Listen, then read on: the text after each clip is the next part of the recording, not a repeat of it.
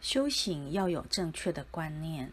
不是修到顶门开了，灵就能到西方极乐世界，那是错误的观念。执着于外相或者顶骨开了，破一个洞可以插吉祥草，那些都是外道观念。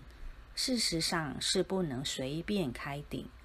因为这样会使外灵随意入侵，让自己的肉体像旅社一般，到时候必定精神错乱。